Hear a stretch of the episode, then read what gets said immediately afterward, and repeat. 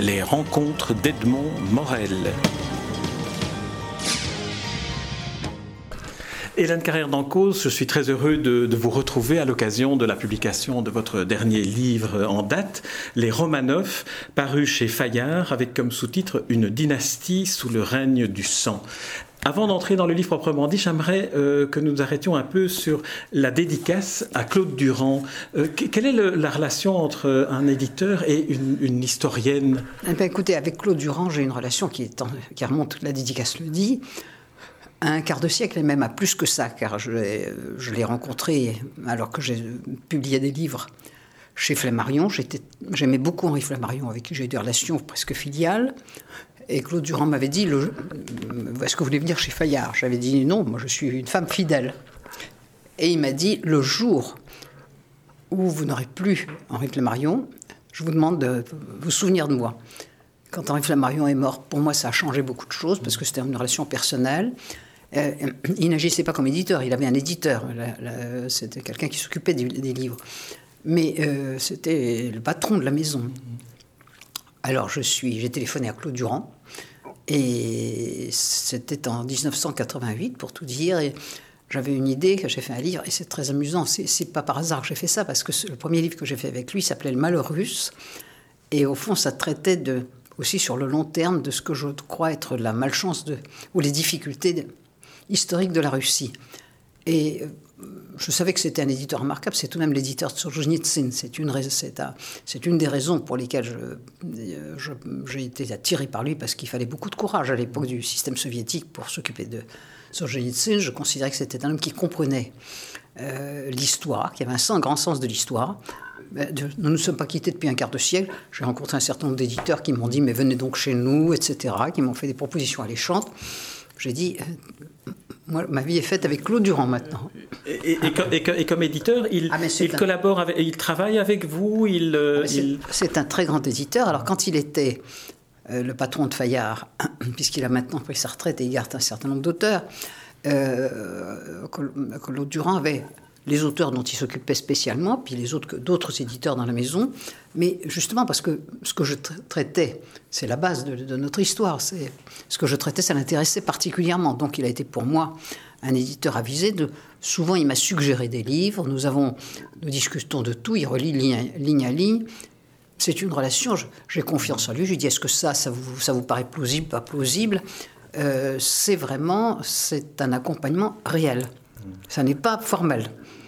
Alors vous avez évoqué euh, le, livre qui finalement avait, avait un peu noué cette euh, relation avec Claude Durand, un livre consacré aux, malheurs actuels de la Russie. Non, pas le malheur actuel, c'est le malheur au cours de l'histoire. Le malheur au cours de l'histoire, pardon. Est-ce que, est-ce que l'on on, peut, on peut trouver dans, dans votre vocation d'historienne de, de, la Russie peut-être cette motivation-là d'essayer de comprendre ce qui fait que la, la, Russie est euh, ce qu'elle a été comme, comme grand empire, mais aussi comme, comme pays oui, tout à fait. Je vais vous dire pourquoi. Parce que quel, a été le grand problème du XXe siècle? Il y en a eu deux. Enfin, le grand problème, c'est les systèmes totalitaires. C'est un, un, siècle terrible. Euh, et moi, je dois dire que l'histoire de la Russie, bon, euh, pour des raisons génétiques, j'ai des ancêtres russes, je parle russe, c'est une langue que je connais bien. Euh, j'avais un outil pour étudier ça. Mais forcément, ça a été le grand problème je dirais, de ma génération, hein, de la génération à laquelle j'appartiens, c'est-à-dire que cette Union soviétique, dont les uns pensaient que c'était l'avenir de l'humanité et les autres que c'était le malheur de l'humanité, c'était le, grand problème sur le sol européen. Le régime nazi, il a duré 13 ans. Euh, il s'est évaporé. Là, trois quarts de siècle, enfin tout le siècle a été occupé par ça. Pourquoi la révolution a réussi dans ce pays, pas ailleurs? C'était des problèmes ce sont des problèmes intellectuels qui m'ont beaucoup préoccupé. Et forcément, quand vous vous intéressez, vous posez un problème de fond, euh, il y a deux manières de l'aborder. Ou on le prend d'une façon idéologique, ou on va dans l'histoire. Et ça explique pourquoi je suis allé dans l'histoire, parce que je me suis dit, est-ce que c'est explicable? Pourquoi c'est arrivé là et pas ailleurs? Quel est, euh, C'est pas seulement parce qu'il y avait des gens habiles qui ont été capables de faire la révolution. Donc, et ça m'a conduit à, à ce constat et le livre que j'ai fait là, c'est vraiment un petit peu ça, au constat que la Russie même ne ressemblait pas aux autres pays, euh, que c'est un pays qui a un destin plus contrasté, éblouissant, et tragique, incontestablement, sur le long terme. Et je me suis posé alors là une question additionnelle est-ce que euh, dans toute histoire, euh, l'historien de la France euh, qui s'intéresse aux meurtres politiques tombe sur Henri IV. En Russie, si on s'intéresse, aux meurtres politiques, bah, on a du travail, parce qu'à chaque moment, il y en a, vous comprenez Si on s'intéresse au désordre, il y en a à chaque moment. Il n'y a pas des moments auxquels on peut s'intéresser. Alors maintenant, ça m'a conduit j'ai donné quelques coups de projecteur sur des personnages, mais là, je me suis dit, il faut tout de même que je regarde un petit peu si, si par hasard, cette dynastie, qui a tout de même régné trois siècles, et qui a fait passer la Russie d'un tout petit État au début du XVIIe siècle, un petit territoire, un immense empire, euh, un petit territoire que personne ne connaissait. Hein, il ne faut même pas oublier que quand Pierre le Grand, le troisième des Romanov, est, allé courir l'Europe au début de son règne, le grand Louis XIV, qui pourtant était un homme intelligent, a refusé de le recevoir. Et il a dit Qu'est-ce que c'est que ce sauvage? Bon, euh, ça voulait dire quelque chose. Euh, passer de ça au début du XVIIIe siècle à l'empire qu'il lègue, non pas à leurs successeurs puisqu'ils ont été chassés, mais à la postérité, euh, ça, conduit à s'interroger. Comment est-ce qu'on met ensemble une histoire qui a l'air extrêmement désordonnée, tragique, avec, je dirais, une notion du pouvoir tout à fait spécifique qu'on ne trouve pas ailleurs, qui est l'abus de pouvoir permanent, là, euh, une fois encore le meurtre. Comment est-ce qu'on met ça ensemble avec cette, cet immense empire, avec un, pays éblouissant culturellement Ça aussi, en 1613, on ne pouvait pas dire qu'il n'y avait rien d'éblouissant. Et ça se termine par la patrie de Pouchkine, par un pays qui a vraiment marqué toute l'Europe. Alors justement, on va, on va entrer maintenant dans, le, dans, votre livre, euh, le dernier, le dernier en date, une dynastie sous le règne du sang. Et effectivement, vous évoquiez cette caractéristique de la dynastie des Romanov, c'est que c'est une, une sorte de, de, de, tragédie et privée et, euh, et, et, nationale et dynastique qui, qui marque chacun des, personnages qui a fait la dynastie des Romanov. Euh, et euh, euh, jusqu'au dernier Nicolas II, qui est celui dont on a présent à l'esprit, évidemment, le, massacre dont toute sa famille a été, victime. Mais on pourrait peut-être revenir et, en identifier peut-être deux, ou trois personnalités. Peut-être d'abord le premier, Michel Romanov. Alors, si vous deviez en, quelques minutes décrire qui il est et à quel moment il vient. Voilà. Alors, vous avez raison parce que c'est un problème très intéressant c'est un jeune homme, c'était un garçon de 16 ans, qui vivait dans un couvent bien tranquillement, à l'abri de tous les, de tous les ennuis, qui ne pensait pas du tout monter sur le trône, qui avait, euh, il n'y avait aucune raison pour ça, il avait euh, un lien de parenté avec la première femme d'Ivan le Terrible, qui s'appelait Anastasia Romanov. Euh, c'était la dynastie précédente. En 1613, dans la Russie sort d'un désordre épouvantable, il n'y a plus de dynastie. Elle a failli disparaître comme pays, puisque la Pologne a failli mettre à la tête de ce pays, ou kidnapper ce pays en y mettant un de ses princes à la tête. Bon, par un pur miracle, il y a eu un soulèvement, un vrai soulèvement national, et la Russie est sortie de là, et une assemblée de boyards, c'est-à-dire les seigneurs du pays, dans laquelle siègent aussi des paysans, ce qui est très important, une sorte de parlement, des États généraux, décident qu'ils vont élire un souverain. C'est même assez extraordinaire.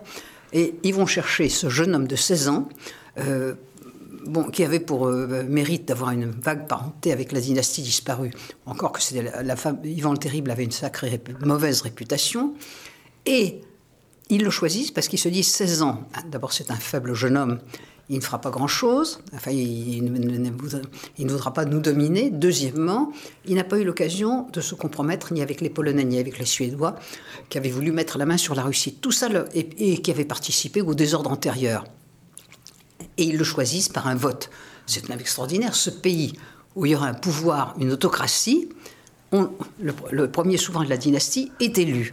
Et il est élu par l'équivalent des États généraux, l'Assemblée des boyards et l'Assemblée de la Terre, qu'il va consulter en permanence, c'est-à-dire qu'il va gouverner avec eux. Et ensuite, avec son père, qui était prisonnier des Polonais au moment de son élection, qui était ecclésiastique, pas du tout par sa volonté, mais parce qu'il y avait été poussé pour des raisons politiques, pour se débarrasser d'un homme d'autorité, qui devient le patriarche, c'est-à-dire le chef de l'Église, et ils seront les deux co-souverains. Et c'est tout, tout à fait extraordinaire. Alors, c'est là qu'on fait ajouter quelque chose qui est symbolique du destin russe. Je ne connais pas d'équivalent dans l'histoire universelle.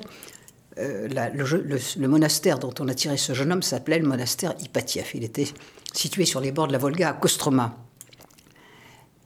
La dynastie, trois siècles plus tard, est exterminée et achevée au fin fond de la Sibérie, dans une maison qui porte le nom de maison Ipatiev, du nom du marchand qui elle appartient. Où est-ce qu'on voit de telles correspondances C'est-à-dire, véritablement, c'est symbolique. Elle naît avec Ipatiev, elle meurt avec Ipatiev. Alors, euh, euh, nous sommes avec, euh, avec Michel Romanov en 1613, au moment de son, de son sacre. en Espagne, par exemple, en Angleterre et, et en France, quels sont les souverains à ce moment-là? Pour qu'on qu'on resitue un peu le, le, une comparaison possible entre ce petit État de Russie, menacé par la Pologne et la Suède. On a Louis XIV. Euh, alors attendez, alors là, je vais, ne me faites pas résumer les souverains européens parce que là, je, vais, je suis tellement plongé que, dans que, ceux qui nous écoutent, que ceux qui nous écoutent aillent faire un peu de synchronicité parce que c'est très intéressant. C'est très important parce que euh, c'est véritablement, ce sont des rois qui sont des rois de droit divin partout. Mais bon, Henri IV sera assassiné, mais tout ça se passe, je veux dire, ça, ce sont, c'est un, coup de projecteur dans le drame politique. En revanche, le problème de la Russie, c'est que elle n'a rien à voir avec les pays européens. Ce sont, elle est étrangère à l'histoire de l'Europe de l'Europe à laquelle elle a été arrachée par l'invasion mongole. En revanche, elle a deux grands voisins qui guignent le territoire russe en 1610, en 1613 n'est pas un grand territoire, c'est un, un petit État encore qui, qui s'opère par rassemblement des terres de principautés qui étaient toutes des principautés qui prétendaient chacune à dominer leurs voisins. Et euh, il y a deux grands voisins, deux grands États. La Suède, qui est la grande puissance de l'Europe à ce moment-là, et la Pologne, qui est la grande puissance de, de, de, l'Est de l'Europe. Et le royaume de Pologne-Lituanie, qui a existé auparavant, est un, royaume qui tenait l'essentiel du pouvoir dans cette région. Et ils se sont aperçus, à ce moment-là, la Russie ne compte pas, elle n'existe pas, et leur, ambition, c'est de mettre la main dessus, et justement, dans le désordre régnant, l'un et l'autre, les deux États voisins, essayent de mettre leur prince à la tête de ce, petit État russe et de le conserver. Alors, pour, euh, pour la Russie, que le reste de, l'Europe ignore, euh, il n'y a que deux adversaires. Mais en réalité, l'Europe va être, après, euh, je dirais à partir du, euh, du, milieu du XVIIe siècle, dominée par la France. C'est la France qui mène le jeu international, c'est la, grande puissance européenne. Sur le continent, l'Angleterre n'est même pas une puissance continentale. La France domine et la France, quand elle voit monter la Russie, va, va en être, je dirais d'abord, méprisante, elle va considérer qu'elle n'existe pas. Et, il me semble que ce qui est significatif de cette attitude, c'est que lorsque le jeune Pierre le Grand euh, effectue un voyage en Europe avant de s'installer sur le trône vraiment, tous les souverains le reçoivent, bien qu'il voyage anonymement, parce que malgré tout, ils savent ce que ça représente. Et Louis XIV, le plus grand souverain de l'Europe, refuse de le recevoir en disant Qu'est-ce que c'est que ce sauvage? Je n'ai pas de temps à perdre. Et la, la, stratégie française, et on revient à la Suède et à la Pologne, la stratégie française, à partir du moment où elle voit monter la Russie en Europe, c'est la France qui mène le jeu hein, à, cette époque, sera d'essayer d'affaiblir la Russie en suscitant contre elle l'hostilité, voire les opérations hostiles de ses voisins, la Suède, la Pologne et l'Empire ottoman. Le grand empire ottoman musulman, la France catholique, pousse contre un État chrétien. On verra d'ailleurs par la, par la suite, euh, au, fil des siècles, que et une grande partie de la Pologne et une partie de la Suède, et surtout l'Empire ottoman, vont être petit à petit mangés par euh, l'extension de, de l'Empire russe, qui devient un grand oui, mais État. Toute la, je dirais tout le développement de l'Empire russe, car nous partons encore une fois d'un petit État en 1613, qui se développe à partir essentiellement du, même avant le règne de Pierre le Grand, parce que le second Romanov, on a évoqué le premier, le fils de ce Michel qui est le premier souverain Romanov. Les deux premiers souverains Romanov régneront chacun trois décennies. Hein. Ce sont des, longs règnes et des règnes relativement pacifiques pour le premier, assez pacifiques pour le second. Le second, qui s'appelle Alexis le Très Doux, est celui qui opère la première grande opération euh, d'expansion, c'est-à-dire pas militaire. Euh, euh, L'Ukraine, qui se sentait menacée par la Pologne, euh, cherche à se rattacher à, une protection russe. La Russie a beaucoup hésité. Et enfin, Alexis accepte cela. C'est le traité d'union de 1654. Bon, et ça veut dire que la Russie s'agrandit de l'Ukraine, qui est un grand État euh, de christianisme romain et pas de christianisme byzantin, c'est-à-dire une tradition beaucoup plus européenne. C'est une avancée de la Russie en Europe. Ça prépare déjà le, règne de Pierre le Grand qui veut faire de la Russie un grand pays européen. Donc il y a un, souverain qui déjà opère une, première avancée. Euh, la Russie est territorialement continentale, coincée sans aucune ouverture sur les mers, sauf euh, des, mers glacées. Et euh, Pierre le Grand, le fils de cet Alexis, son père ayant agrandi déjà en Ukraine, aura une ambition toute sa vie. C'est un, l'installation de la Russie en Europe, et son père lui en a déjà donné les moyens, et deux, l'avancée de la Russie vers la mer. Il y a deux, perspectives. Euh, aller vers la Baltique, il y a les, puissants suédois, et aller vers la mer Noire, et là, il y a l'Empire ottoman d'autant plus puissant qu'il a toujours derrière lui la France. Il va, alors c'est très intéressant parce que euh, il va rater, il, va remporter des succès contre les Ottomans, mais au fond, ces succès ne seront jamais que partiels. En revanche, les Suédois, ils trouvent devant lui l'homme qui est l'un des, grands hommes, l'un des grands hommes de l'Europe à cette époque-là, le roi Charles XII, qui est un, génie militaire. Tout le monde croit qu'il va évidemment écraser la Russie. Or, ce Charles XII, et ça, ça fait partie des, des mystères de l'histoire, qui, aurait, qui était plus fort que les Russes militairement et qui avait tout pour lui, eh bien, il va, être, bah, il va être vaincu après quelques succès, et pour une raison caractérielle, et pas du tout pour une raison militaire, c'est-à-dire qu'il était probablement tellement sûr de sa puissance, de sa supériorité, que chaque fois qu'il remporte une victoire, il va se reposer ailleurs, les délices de Capoue ou n'importe quoi, il va se refaire loin du front russe, ce qui laisse à Pierre le Grand le temps de se remonter, et c'est, ça explique l'orientation aussi de la politique de Pierre le Grand. La mer Noire lui a apporté des succès, mais des succès incertains et remis en cause. En revanche, sur Charles XII, il remporte des victoires qui lui donnent des ports sur la Baltique, la possibilité de transférer là le centre politique de la Russie de son cœur, c'est-à-dire de Moscou, le cœur du continent, un endroit qui est vraiment où la tradition, euh, je dirais, de, l'ancienne Russie paysanne, la tradition d'une Russie dominée par les Tatars, où le monde musulman a beaucoup pesé, euh, il va délaisser Moscou installer sa capitale à Saint-Pétersbourg, ce qui est un pari extraordinaire historiquement, parce que euh, Saint-Pétersbourg, qu'est-ce que c'est quand il, enfin, L'endroit où il va installer Saint-Pétersbourg, ce sont des marécages au bord de la Baltique, où il n'y a ni, ni forêt, ni pierre pour construire une ville. Donc il faut tout apporter pour commencer. Les marécages sont extrêmement malsains, c'est bourré de moustiques, c'est euh, c'est très difficile à vivre. Ça veut dire qu'il a fallu construire dans les conditions dans lesquelles on a construit les pyramides, avec un véritable, une armée d'esclaves, en important tout le matériel. Et une fois la ville construite, en plus, euh, construite sur des marécages, euh, il y a des tempêtes. La, la ville qu'on construit, elle est sujette aux inondations, aux tempêtes. Et le résultat, c'est que plusieurs fois, elle est détruite. En plus, elle est largement construite en bois. Les incendies la détruisent. Euh, la noblesse et l'administration qu'il y installe de force, euh, sont pas, euh, ça crée un mécontentement. Il faut vraiment emmener les gens d'autorité. Et malgré tout, pour lui, c'est le symbole de la Russie d'Europe et de toute sa politique qui est de refuser la vieille Russie orthodoxe, le christianisme oriental. C'est une Russie qui est tournée vers le monde latin, vers, le catholique, vers les catholiques, vers les protestants, vers tous ceux qui où l'Église n'a pas la place qu'elle a en Russie. L'européanisation, si on peut dire, de, la Russie a été un des grands objectifs de, Pierre le Grand. Mais il y a deux autres figures dont j'aimerais qu'on ait le temps de parler. C'est Catherine II, parce que dans cette dynastie des Romanov, il ne faut quand même pas oublier qu'il y a eu quelques femmes, dont euh, il y en a eu trois, dont Catherine, dont Catherine II. Et alors le personnage d'Alexandre II, parce que je trouve que c'est le personnage le plus remarquable et le plus euh, intrigant en même temps, énigmatique et le plus pathétique. Alors Catherine II, deux mots sur elle. D'abord, elle n'est ni russe euh, elle, est, allemande Elle n'est russe, ni russe, ni Romanov. Elle n'a pas une goutte de sang russe, pas une goutte de sang Romanov. Elle n'a aucun droit au trône. Elle est simplement l'épouse du petit-fils de Pierre le Grand.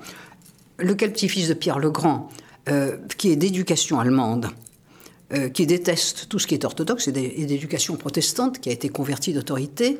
Et il veut que la Russie ressemble à l'Allemagne quand il monte sur le trône. Et il habille tout le monde en tenue allemande. Et il, est, il a même, quand il monte sur le trône, euh, la Russie a été victorieuse dans la guerre de Sept Ans, elle a pris des territoires à la Prusse, il s'empresse de les rendre à la Prusse. Donc il est extrêmement euh, mal vu de ses compatriotes. Et Catherine II monte sur le trône, en fond, sur ce fond d'impopularité, mais parce qu'elle pense qu'elle est beaucoup plus apte que lui à gouverner ce pays.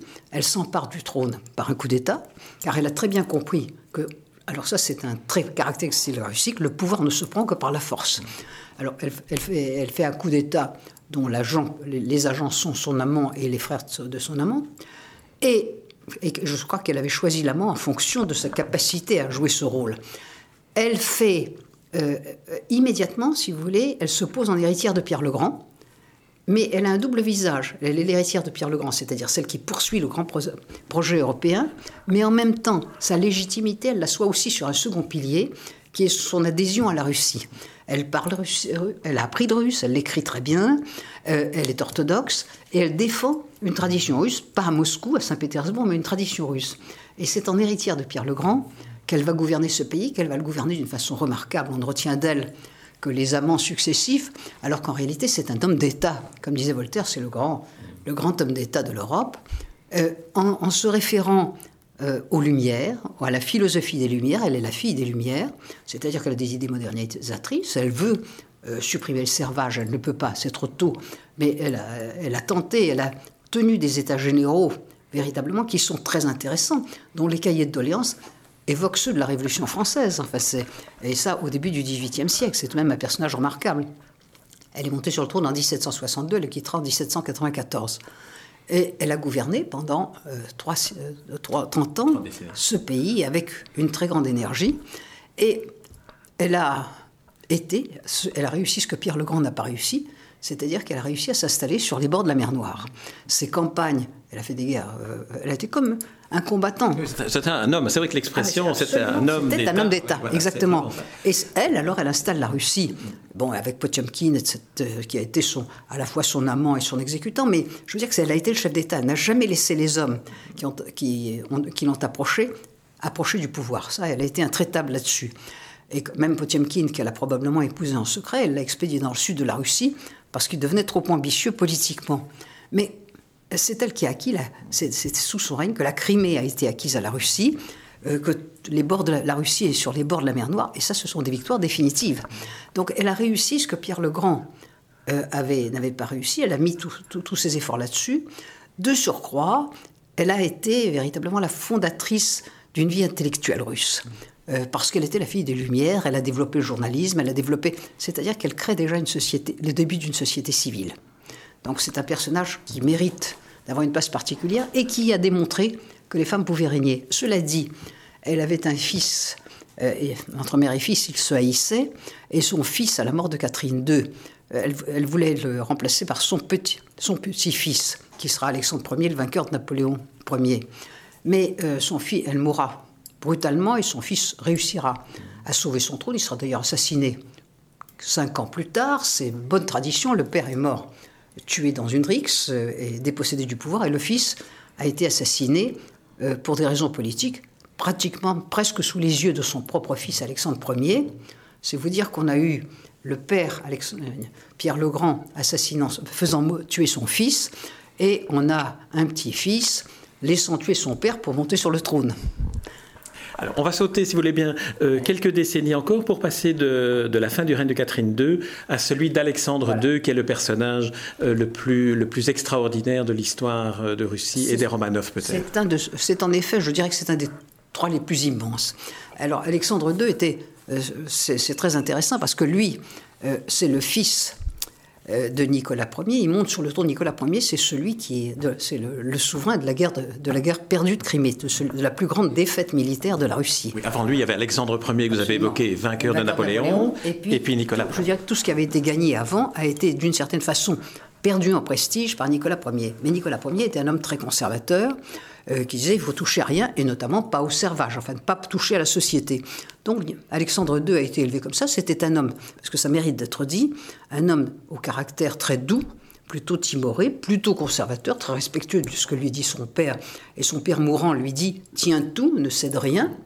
Et à peine monté sur le trône, parce qu'il y avait le problème du servage, et il monte sur le trône en, en 1855, et en six ans, il ose ce que personne n'a osé, il le prépare pendant six ans, l'abolition du servage.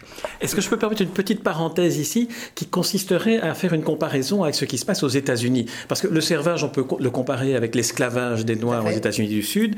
Au moment où Alexandre II lance ses réformes, Lincoln fait, de même avec une guerre de sécession qui va être... Et les euh, deux méritent d'être comparés doublement parce que euh, bon, euh, comme date, ça coïncide. 1861, abolition du servage en Russie. 1863, abolition de l'esclavage. Différence, euh, il y a d'abord une différence d'échelle. Lincoln a libéré 4 millions d'esclaves. Alexandre II a émancipé 20 millions de paysans. C'est autrement plus difficile. Il fallait leur donner, des, il fallait leur donner les moyens de vivre. Ça, c'est la première chose. La seconde, ce qui est vraiment fait la grande différence, c'est qu'il y a eu la guerre civile, la guerre de sécession, une vraie guerre civile aux États-Unis. Ça s'est passé dans, un, dans une paix extraordinaire en Russie. Alors cet Alexandre de sur sa lancée, pas d'un coup avec des ruptures, a engagé la Russie dans un processus de modernisation extraordinaire. Il a, dans la mesure où il y avait cette paysannerie émancipée, d'abord il a fait ce qui s'appelle les zemstvos, c'est-à-dire pour les insérer socialement, il a créé des assemblées locales, une participation à la base, tout, tout à fait extraordinaire dans le pays de l'autocratie. Il a créé la, conscription, le service militaire universel. Ce qui modifie, au lieu d'avoir des gens qui à vie étaient au service militaire, c'est quelque chose de prévisible, d'organisé, et ça égalise toute la société, et ça socialise la paysannerie. Il a fait la réforme judiciaire en 1864, qui est la plus moderne, qui crée le système judiciaire le plus moderne de toute l'Europe dans cette Russie attardée. Et enfin, à la fin de son règne 1881, il se lance dans une réforme politique qui ouvrait à la Russie la voie de la monarchie constitutionnelle. Mais c'est un homme qui a été traqué. Alors cet homme, le, souverain libérateur, personne n'a joué un rôle aussi important du point de vue politique et social. Il a été traqué toute sa vie. Je dirais que la, le crime, le sang se déplace de la sphère du pouvoir où, il, s'exerçait à l'intérieur de la sphère du pouvoir, entre ceux qui voulaient le pouvoir et ceux qui allaient le prendre, vers la société. C'est de la société que vient le mouvement qui va traquer Alexandre II durant pratiquement toute son existence. Une voyante lui avait dit d'ailleurs, c'est au septième attentat que vous allez mourir, et, c'était le cas. Et je dirais, dans l'esprit superstitieux des Russes, on a toujours cru en, Russe, en Russie ce que racontaient les voyantes, aussi bien les souverains que le peuple. Et le drame, c'est qu'en effet, il a cru ça, il y avait eu cinq attentats. Alors, le jour de sa, mort, il est sorti tout à fait tranquillement, alors qu'on lui a dit que c'était dangereux, parce qu'il a dit il n'y a eu que cinq attentats. Alors, de toute façon, j'ai du temps devant moi. Eh bien, oui, il y a eu un attentat, mais suivi immédiatement d'un second coup de feu. C'est là qu'il a été assassiné. C'est une tragédie parce que euh, ce qu'il avait lancé et ce qu'il se préparait à lancer modernisait suffisamment la Russie je dirais, pour qu'il n'y ait pas beaucoup de chances de faire des révolutions derrière ça. Et c'est une des raisons pour lesquelles il a été tellement traqué. Euh, Est-ce qu'on pourrait dire que si euh, ce septième attentat n'avait pas réussi à, tuer Alexandre II, la révolution d'octobre aurait pu ne pas avoir lieu? Alors, c'est difficile de refaire l'histoire, mais en tout cas, je dirais, se serait passée dans un autre contexte. Il n'y avait pas de raison. Il y a deux, deux moments où la révolution n'était pas nécessaire. Enfin, elle n'est jamais nécessaire, mais où les chances ne lui étaient pas données. Si la Russie était devenue monarchie constitutionnelle, il est clair que le système politique était complètement aligné sur celui de l'Europe. Il y a eu le développement économique formidable sous Alexandre III et sous Nicolas II, et par conséquent, ça ne s'imposait pas. Et le second moment, c'est la guerre de 1914 où Nicolas II s'est lancé, et euh, malgré beaucoup d'avertissements, et où là, il a été victime, je dirais, des défaites, incontestablement, de l'impréparation, mais aussi tout simplement victime de l'intelligence de Lénine et de l'intelligence des Allemands, puisque Lénine a compris que c'est sur la défaite de la Russie euh, que se jouerait la révolution, et que l'Empire allemand, qui l'a compris, a, a financé la révolution. Hélène Carrère d'Encause, on vous écouterait pendant des heures. Nous allons devoir interrompre ici cet entretien. Je ne peux que recommander à ceux qui nous écoutent de se plonger dans la lecture de votre dernier livre en date, Les Romanov, une dynastie sous le règne de sang, mais qui est aussi une sorte d'introduction aux autres livres, et notamment à celui que vous avez publié récemment sur Alexandre II, qui présente bien ce, personnage tout à fait extraordinaire de l'histoire de Russie, dont vous avez raconté la vie avec une, manière, euh, une forme d'excellence, en même temps dans l'admiration qu'on sent chez vous pour lui. Alors, votre dernier livre en date est paru chez, chez Fayard, Hélène Carrère d'Encause. Je vous remercie pour cet entretien. Merci beaucoup pour votre attention. Les rencontres d'Edmond Morel.